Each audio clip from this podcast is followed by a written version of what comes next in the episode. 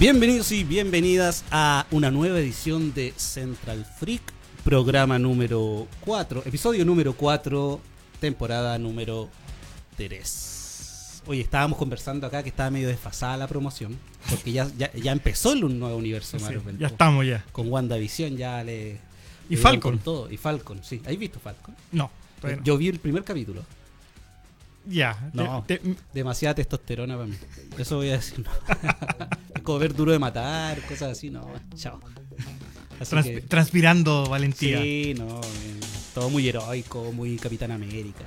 No, no.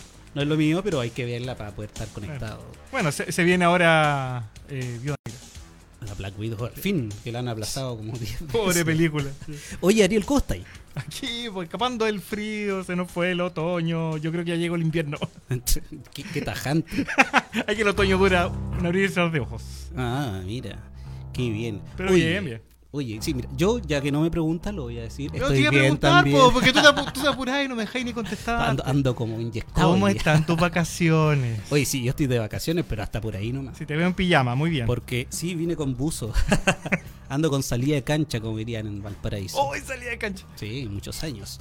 Oye, sí estoy de vacaciones, no tantas porque igual uno está pendiente de cosas. Es súper difícil en un mundo actual con esta conectividad que existe irse completamente de vacaciones. Mi terapeuta me dijo, "Ah, por favor desconéctate de la pega, pero no.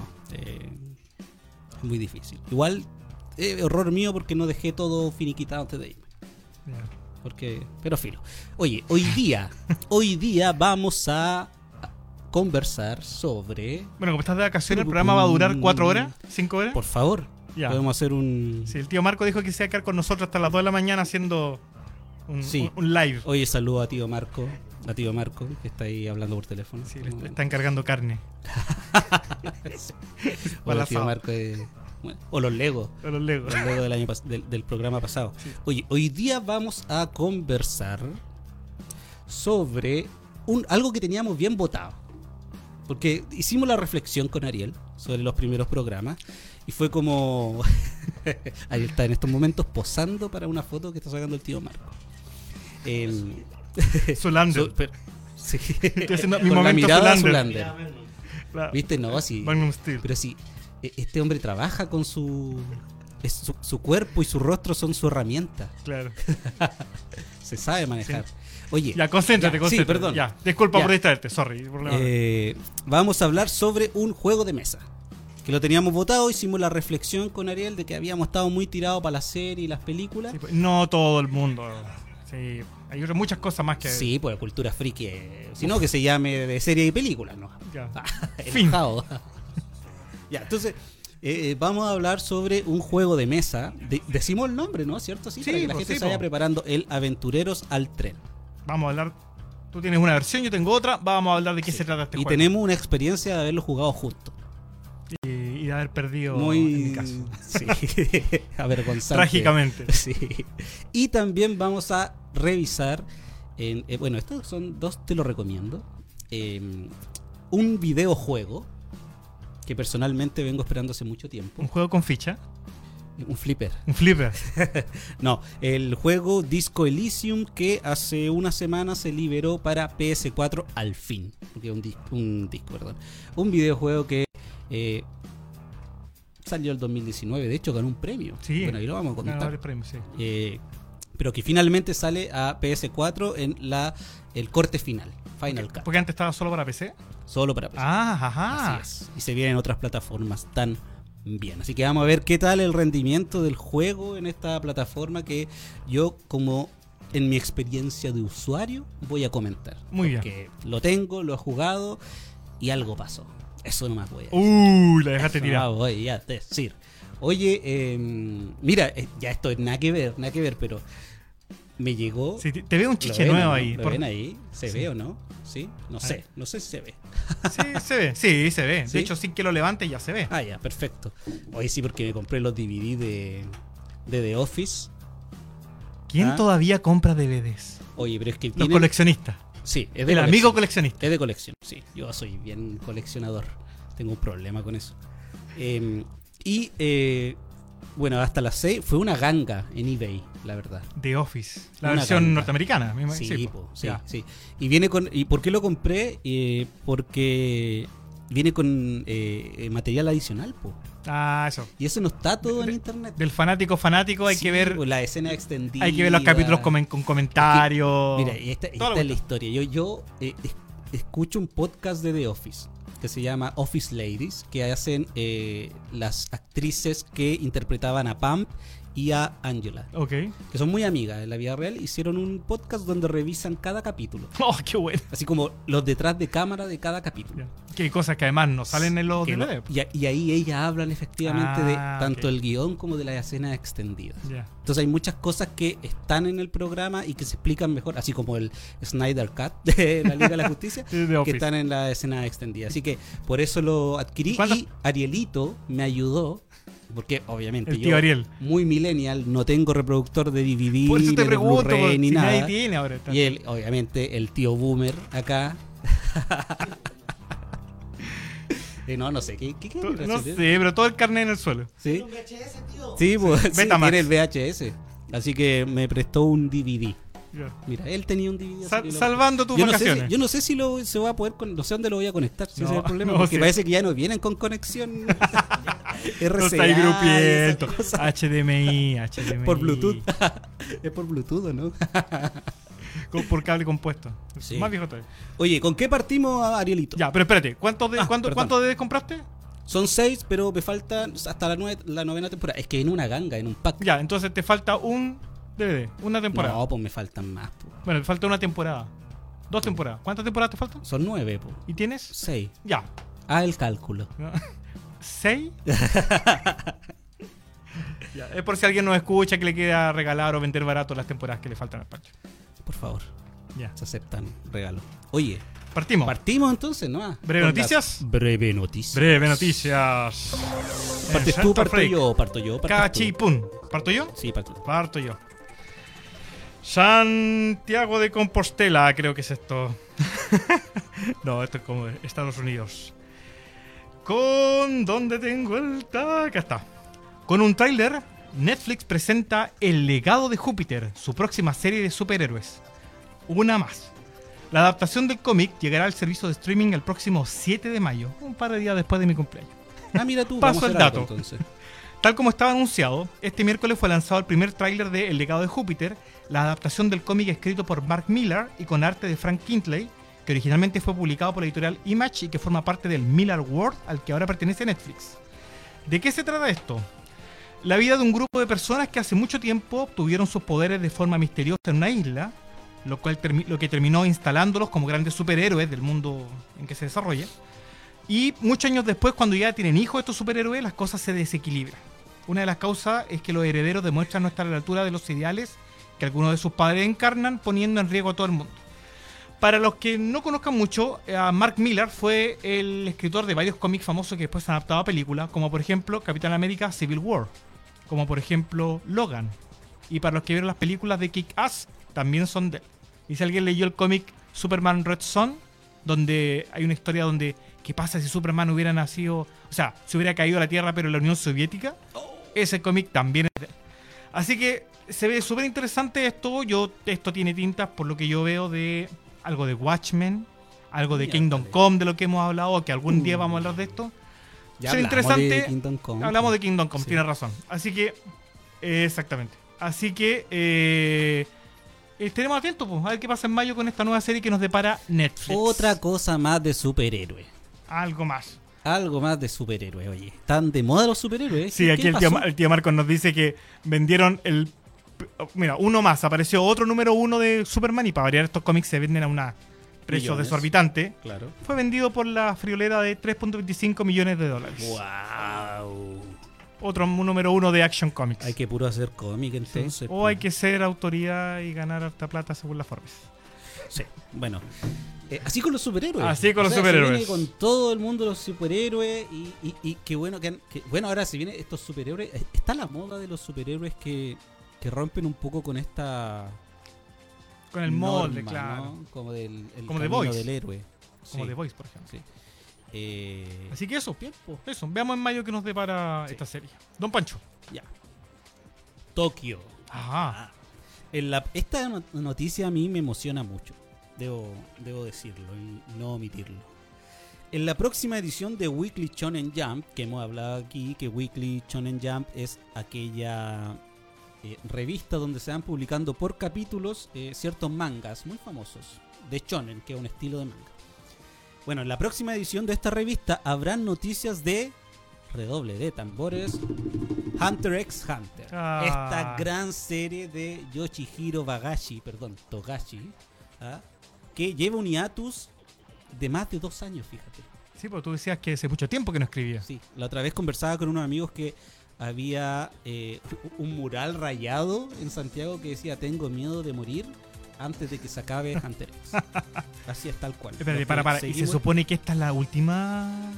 No, no, no tiene para rato. Más encima, en la última eh, abrieron todo un nuevo mundo, literalmente, porque viajaron a un nuevo continente. Así como miles de arco posi- arcos posibles en un Mm. nuevo continente.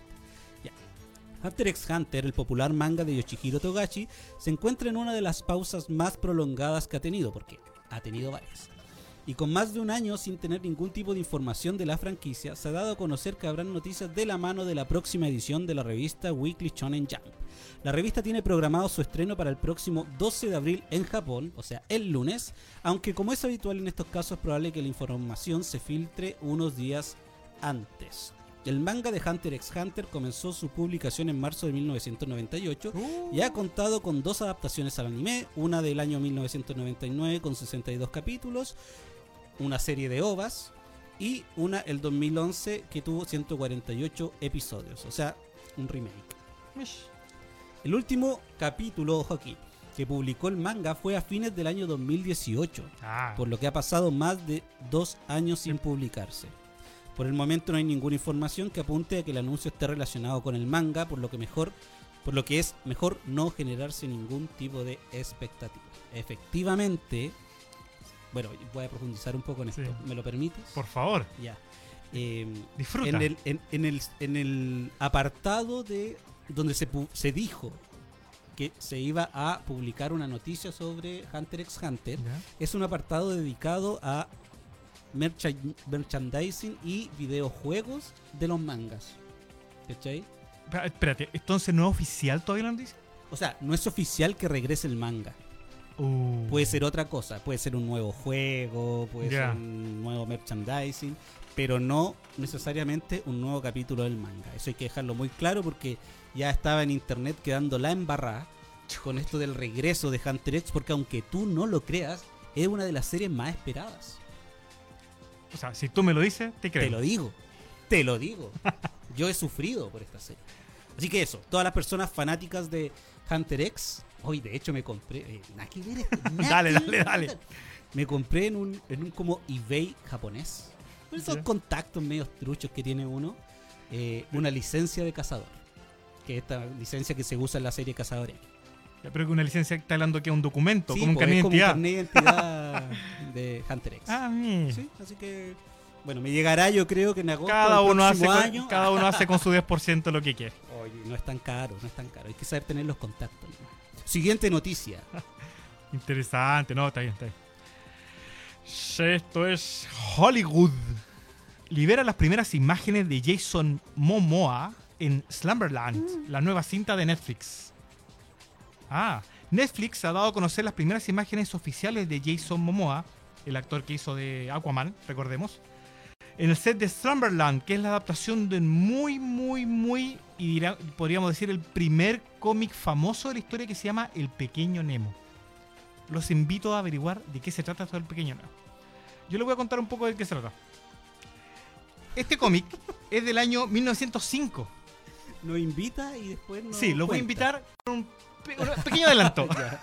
No está bien. Este es un cómic del año 1905 que se Ah, publicó miércoles. hasta 1911 y nunca se tradujo al castellano, pero eh, fue publicado por primera vez en el New York Herald. Estas tiras, estos cómics que salían antes a manera de tira, de tira, de pequeña historia que continuaba como el número siguiente del diario, etcétera, como el zorro, como toda esta serie. El argumento de, esta, de este cómic es el protagonista es un niño que se llama Nemo, que en latín significa nadie. En la versión de Netflix lo tradujeron, eh, es, es una niña, ¿ah? Es- no es una mujer. Y cada página dominical de este cómic en la serie No correspondía, claro, correspondía a un sueño del niño. El protagonista despertaba siempre en la última viñeta de la página, a veces entre llanto, eh, entre llanto, cayéndose en la cama, o, lo tenía, o su papá lo iban a consolar. Y los sueños de Nemo, sin embargo, tenían continuidad narrativa. O sea, se le daba una serie, a la serie una estructura como de folletos muy adecuados respecto de, historias bien oníricas.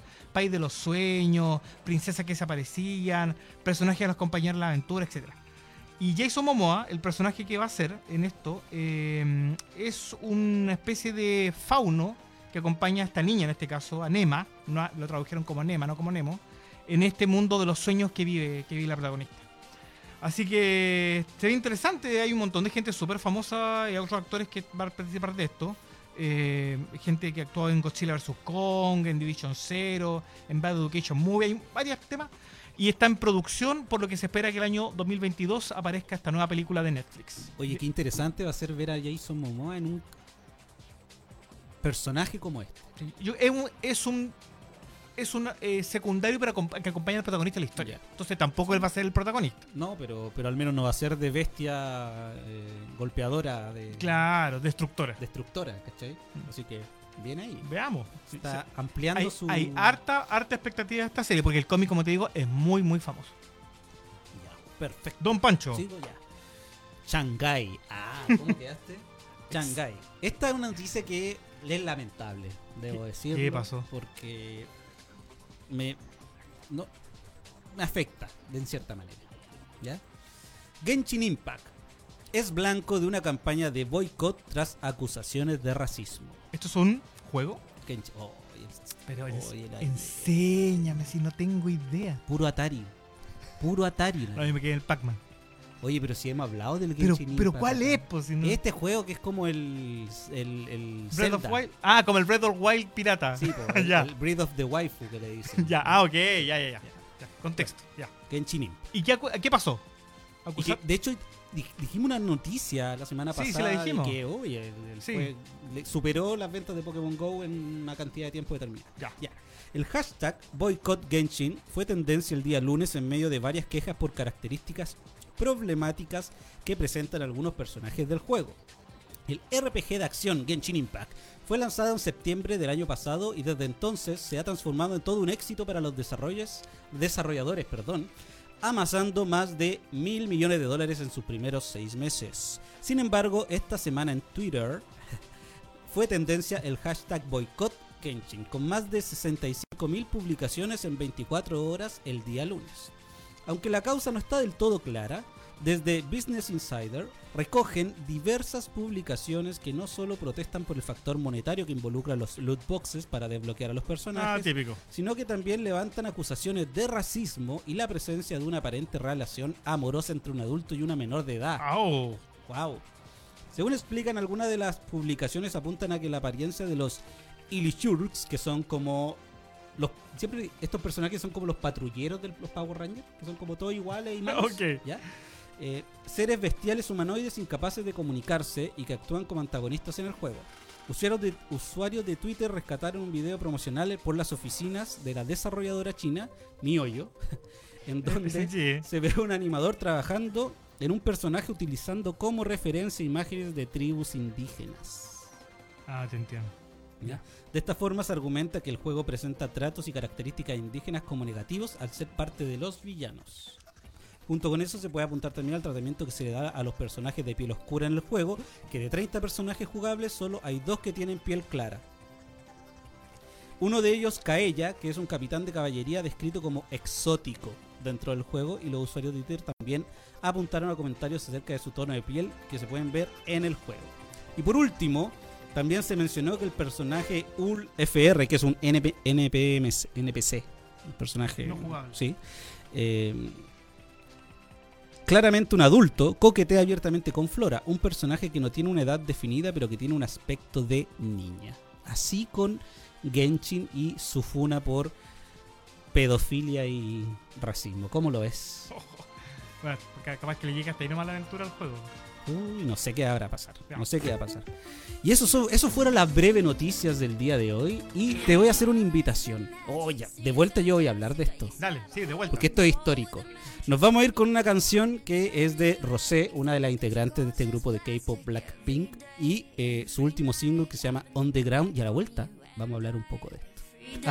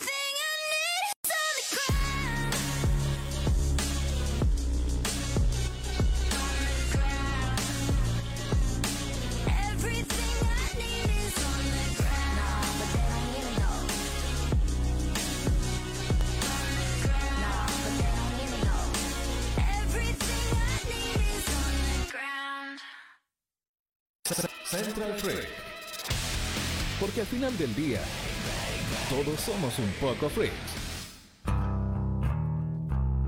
Ya.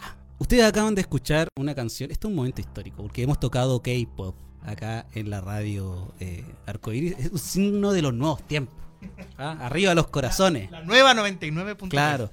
No, mira, en realidad veníamos a hablar. Esta canción es de una de las integrantes de Blackpink. Está completamente en inglés y no tiene nada de K-pop en el estilo, pero igual es llamativo que eh, toquemos una canción de K-pop acá. Y a mí, ustedes saben, a mí me gusta el K-pop, pero siempre he sido baneado acá porque estoy frente a dos metaleros. ¿ah? Dos metaleros. O sea, y un, un metalero medio Britpop.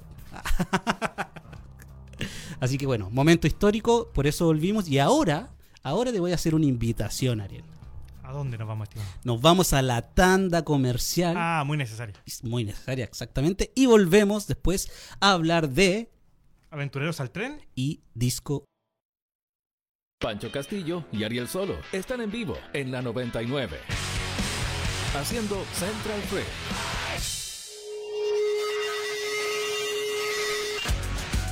Ya estamos de regreso acá en Central Freak, eh, tu programa de las tardes del miércoles. Ah, estábamos hablando de comida. Me dio hambre, loco. Estamos hablando de hamburguesa y de pizza. Eh, Porque eh, eh, DJ MC nos contaba que hoy día comió muy saludable galletitas de soda Y Coca-Cola. con una Coca-Cola de litro. Ah, Así ya, ya. en reír, ¿no? Está bien, está En bien tu reír, dieta, ¿no? está bien. Sí, pues. Y su choripán. Su choripán. Oye, como eso en, en, en, en- ¿Tú has ido a Punta Arena? No, no conozco el kiosco Roca. Yo sé que iba a hablar de Ah, o eso. sea, sí, sí. Sí. No, Tú- tú- no, no.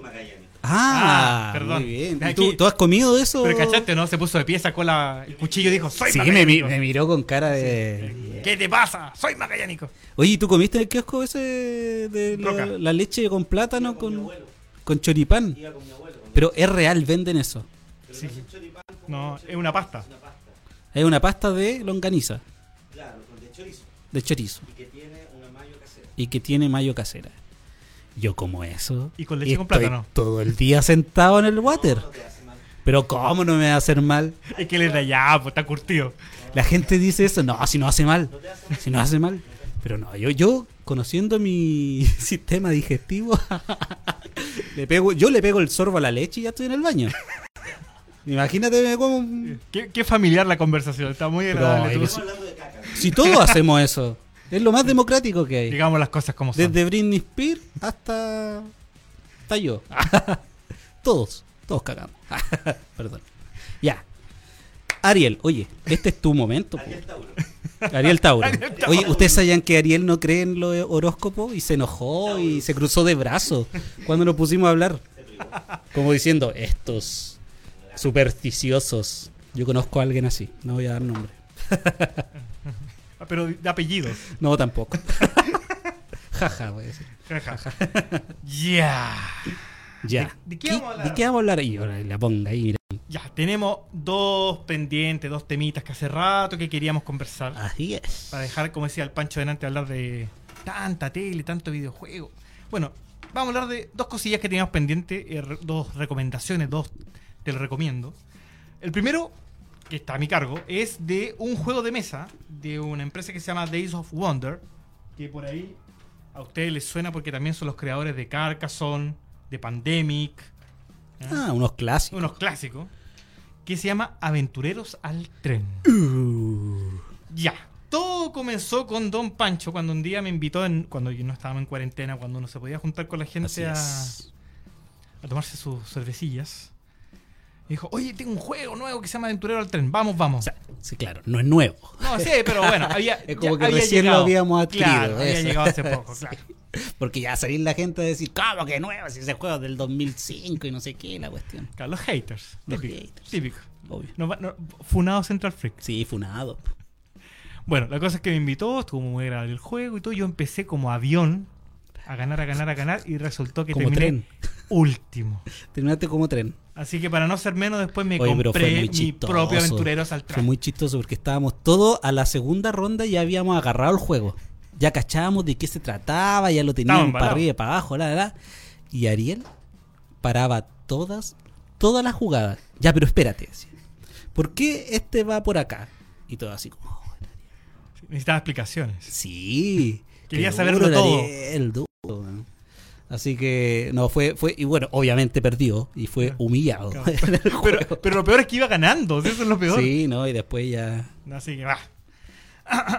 Pero te gustó, parece. Veamos. Sí, estaba bueno. Leamos el folletito. Ya. Aventureros al tren te invita a una nueva aventura en tren a lo largo y ancho de Europa del fin de siglo. Yo tengo la versión Europa, Pancho tiene la versión base, por decirlo de alguna manera. ¿Te arriesgarás a un viaje a través de los oscuros túneles de Suiza? ¿Te subirás al ferry del Mar Negro? ¿O construirás estaciones de tren en las grandes capitales de los antiguos imperios? Tu siguiente movimiento puede convertirte en el mayor magnate ferroviario de Europa. Haz el equipaje, llama al mozo y súbete al tren. ¿De qué se trata este juego? Como su nombre lo indica, Aventureros al Tren es un juego de trenes, donde la idea es poder crear recorridos que unan distintas ciudades, en este caso de Europa. Pancho tiene la versión base, pero hay Suiza, India, Japón, hay distintas versiones del juego. Entiendo que la versión base... eh, pero- o sea, perdón, entiendo que hay expansiones que necesitan la versión base para jugarse. Así que vamos a hablar de la versión más general del juego Ya. por si acaso. El objetivo del juego es sumar el mayor número posible de puntos, cubriendo recorridos entre dos ciudades, completando rutas continuas, haciendo las rutas más largas o conservando estaciones de tren hasta el final del juego. El juego es un tablero grande, como decía, lleno de ciudades, de localidades, y cada uno tiene eh, trenes de, que se reparten de distinto color.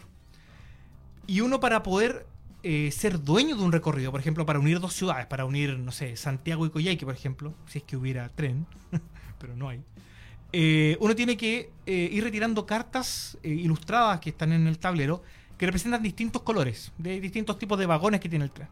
Entonces uno puede, cuando junta, y uno va retirando cartas en los turnos, cuando uno junta, no sé, si el recorrido dura, son cinco trenes o cinco vagones, si uno junta cinco cartas de un mismo color, puede colocar todos sus trencitos y hacerse dueño de ese recorrido. Así es. Ahora, entre, do- entre dos ciudades a veces hay dos recorridos.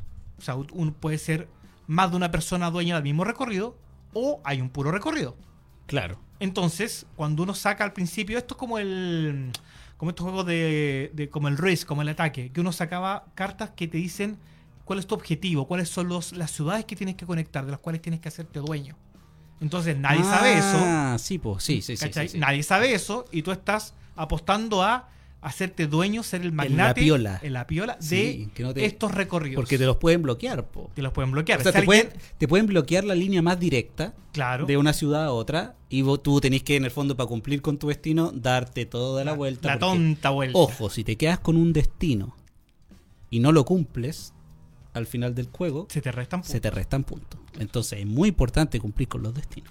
Y no calentarse, como a mí me pasó, que, ah, voy bien con mi destino, voy súper bien, voy a sacar sacó otro. Todos los destinos. Quise sacar había. otro más. Ridículo. Y ahí empecé, empecé a perder como en la guerra porque no empecé a cumplir con los destinos que tenía. Entonces, claro, iba ganando súper bien y después... blah. Este juego, ¿por qué lo recomendamos? Porque es bastante simple de aprender. La verdad es que tiene muy pocas reglas. A mí, no sé a ti, Pancho, pero a mí me complica un poco... ¿Será que soy boomer, como dices tú? Me complica un poco estos juegos con tanta regla. De repente el Carcassonne y estos otros juegos, como que me Oye, manean un poco de tanta, tanta, tanta momento. regla. Y, Momento. espérate, espérate. Y este me gustó porque es simplecito. Ya, sí, es simple. Es simple jugar. Es como. Se aprende rápido. Se aprende rápido. No es más simple que otros como el Dixit, ¿cachai? Que son. Ese es súper simple. Que es típico juego de carrete. Así Claro. como, oye, ¿qué podemos jugar? Y, y sale el, el, el, el, ñoño con el Catán. Y es como, oh. Catán es, eh, enti- nunca lo he jugado, pero entiendo que es largo. Es su- yo he estado en partidas de tres horas y media en. Catán. ¿Cachai? No. Y hay que explicar todo, que esto vale esto y toda la cuestión. Entonces, como que no es para carrete. Aventurero alterno era una hora. Aventurero al tren, sí, po. Claro. O sea, contigo, una hora. Claro, ustedes Pero juegan 20 debería ser minutos. 45 minutos. Eso es lo que dura una partida según la caja. Pero claro, esa vez duró un poco más. Pero eh, es súper fácil, como decís tú, de entender. Porque tiene o- ocupa lógica muy conocida. O, o que, se- que hay de otros juegos, ¿cachai? No son como estos juegos que, que pretenden inventar la rueda, ¿no? Que, que- que es todo un... Claro, por Entonces- ejemplo, Pandemic. Pandemic yo lo encontré muy entretenido, pero tiene su, Sí, tiene su curva de aprendizaje. O sea, te Sí. demoráis en entenderlo bien. Yo no estoy tan de acuerdo con Carcassonne. Yo creo que Carcassonne no es tan difícil. ¿No? No. Oh, yo no lo entendí. ¿En serio? Soy muy duro entonces. A jugar un día en mi casa. Ya. Carcassonne. Carrascón. como Bueno, pero Aventureros al tren, yo lo encontré, esa, esa lo he jugado, me gustó tanto que compré otra expansión. Yo lo encontré primero entretenido, familiar, para niños no tan chicos, se juega perfectamente. Eh, no- yo lo he jugado, ¿esa vez cuántos nos, cuántos nos juntamos? ¿Cinco a jugar? Éramos cinco, Ya. sí. Yo lo he jugado de a 4, de a 3, de a 5. Sé que el número está bien, se alarga un poco más. No, es- no es terrible. Y es, y es entretenido. Y es bonito el juego de miércoles. Sé que es súper lindo. Sí, eh, gráfica. voy a llegar a jugarlo. Me vendiste bien el juego. Oye, eh, este, este es un juego que se puede encontrar en diversas eh, tiendas de videojuegos. Eh, no es muy de difícil. videojuegos. Perdón, de, de juegos de mesa. No es muy difícil encontrarlo porque la verdad es un juego que es bien. eh, que está en muchas partes. De hecho, acá en Coyhaique, nuestro sí, amigo. po, nuestro amigo el, eh, el Elvis. el rey, claro, Elvis. de ¿ah? Gay House, él regularmente le están llegando aventureros al tren. Así que ah, podrían perfectamente buscarlo allá. No sé si. Oye, sí que queda. fue de Elvis, estará él. Elvis? Sí, está, está fanático del Magic, por lo que sé. Sí, pues siempre. Saludo a Elvis si no está escuchando. Comunícate. Da señales de vida. Mándale un regalito de un juego para sortear. Jue, al tiro, man. El chiquín. Bueno, recomendado del Aventureros al Tren si buscan un juego bonito, simplecito, entretenido para una tarde eh, sin picarse. Sí, picarse. Absolutamente recomendado Aventureros al Tren. En cualquiera de sus expansiones. Don Pancho, ¿de qué nos va a contar? Uh, bueno, lo que queda de tiempo. No, así que. Ya. Yo voy a hablar de un juego. Un juego que se eh, lanzó el año 2019 para PC y Mac y que ganó en los Game Awards de ese año el mejor juego indie. Indie. Que siempre son los juegos como que no son triple A. ¿no? Que, que estas grandes productoras como Bethesda, eh, Los Call of Duty, los FIFA, todas todas esas cuestiones que ganan como en el mejor juego. Estos son los juegos indie porque tienen siempre como están hechos por empresas más pequeñas y tienen una identidad bien particular, como el año recién pasado que ganó el juego Hades. No sé si lo habéis jugado, está en la Switch. Te lo recomiendo, Ah, súper bueno. buscar. Súper bueno. Eh, bueno, este, este juego se llama Disco Elysium. Y lo vamos a comentar ahora, a pesar de que salió hace, bastante tiempo, hace dos años ya.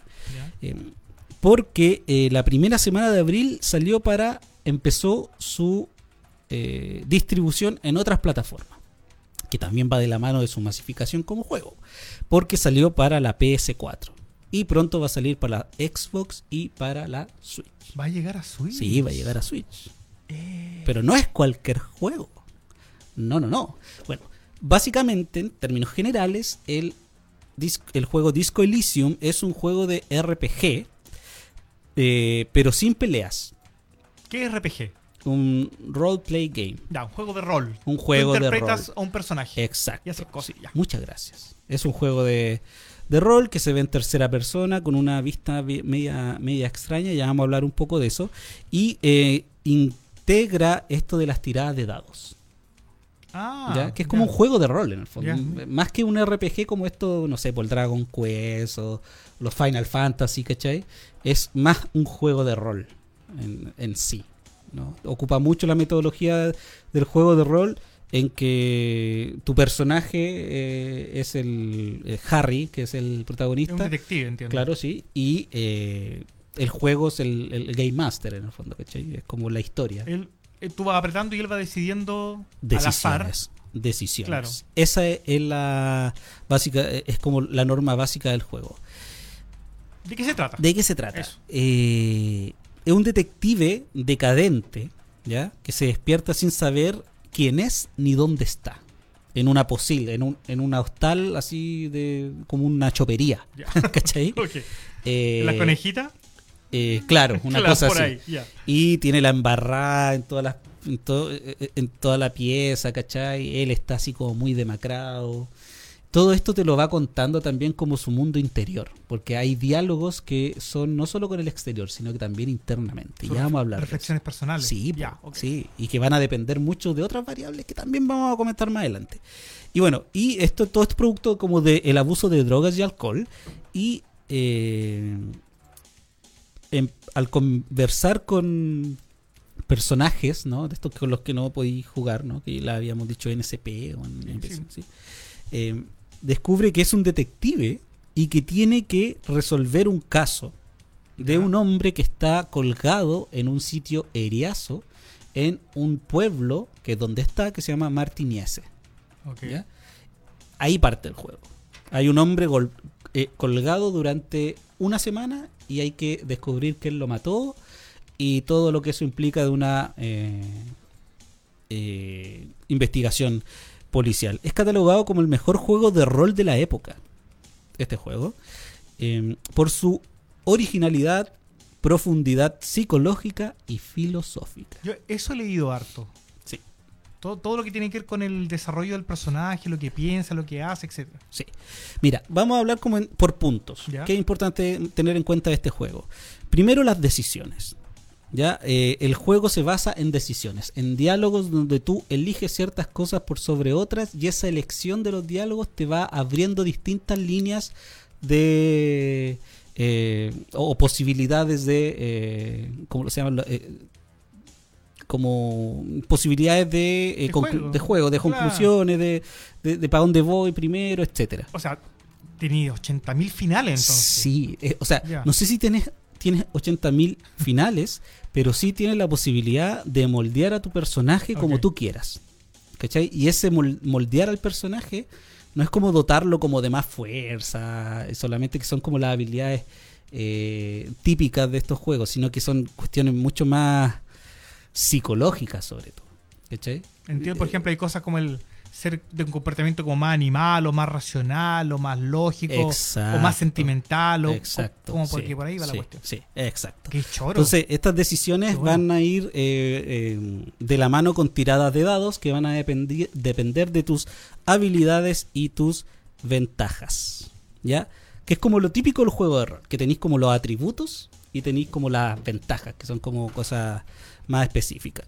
Eh, segundo apartado, que está ligado con, esto, son la importancia que tienen las emociones del personaje y los pensamientos del personaje.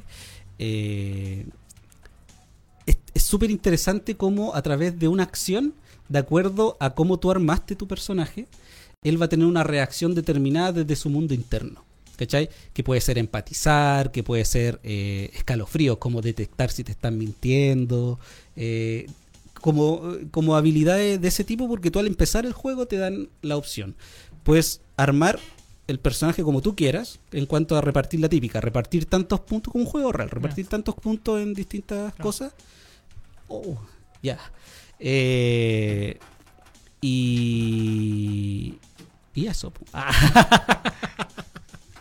sí, sí, ya. Nos estamos pasando el tiempo. Sí. Se me hizo corto hablar. Mira, mira, se ve súper interesante yo, el juego. yo creo que deberíamos darle otra vuelta al juego. Sí, O sea, yo hacer una segunda parte. Sí, Así que voy a concluir esto ahora con esto de la importancia de las emociones de cómo tú vas armando el personaje, ¿no? Y la reacción que eso va eh, a, a generar. De hecho, los atributos son como un conocimiento, conciencia y atributos físicos. Y te- como te decía, te dan esta opción eh, al inicio de, de que el juego sea intel- eh, de tu jugador sea intelectual, emocional, que es algo muy extraño, o físico, o bruto. Ya, ya, si nos vamos. Y eh, en el próximo programa vamos a seguir hablando de Disco Elysium. Porque es un juego que da, da para mucho. Pero por ahora, para quienes quieran jugarlo, el corte. sí, para quienes quieran jugarlo, en PS4 está disponible. Eso. No está tan caro como otros juegos, así que denle, denle una oportunidad. Yo se la di, algo pasó que les vamos a contar en el próximo programa. Ya, pues sigamos hablando de Disco Sí, pues, Elysium en la sí. próxima. Yo vi, yo vi la sinopsis y se ve muy interesante el juego. Sí, de hecho, bueno, no, pues, cuando llega a Switch tenéis que bajar. Vamos, ojalá. Ya, pues. Eso fue el programa de hoy, po. Bueno, Se nos hizo programa. corto. Se me hizo corto. Ya, Sí, de- sí. vamos a seguir nomás. Vamos Ya. a seguir el próximo programa. Perfecto, así que nos vemos el próximo miércoles, ya saben, a las cinco y media, acá en el mismo lugar de siempre. Un gusto compartir contigo, Ariel. El gusto es mío también, don Pancho. Así que Gracias, despide tú. Gracias, Marco. Hasta luego, estimados amigos en Central Free. Game over. Pero hasta la próxima.